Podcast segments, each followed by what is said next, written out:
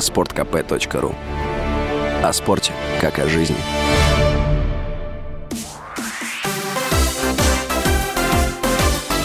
Новости спорта.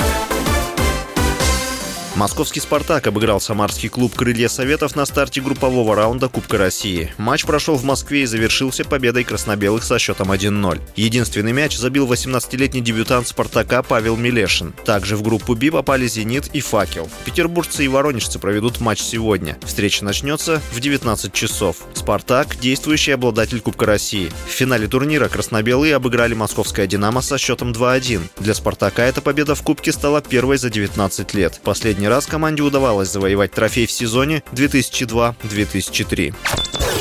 Российский теннисист Аслан Карацев не смог преодолеть первый круг открытого чемпионата США 2022. В стартовом матче на турнире Карацев, занимающий 38-ю строчку в рейтинге ATP, уступил итальянцу Фабио Фаньини. Другой россиянин Андрей Рублев с трудом одолел 64-ю ракетку мира представителя Сербии Ласло Джере в первом круге открытого чемпионата США. В следующем раунде Рублев сразится с Квон Сон У из Южной Кореи. Общий призовой фонд US Open 2022 составил более 60 миллионов долларов долларов. Его действующий чемпион – первая ракетка мира – российский теннисист Даниил Медведев.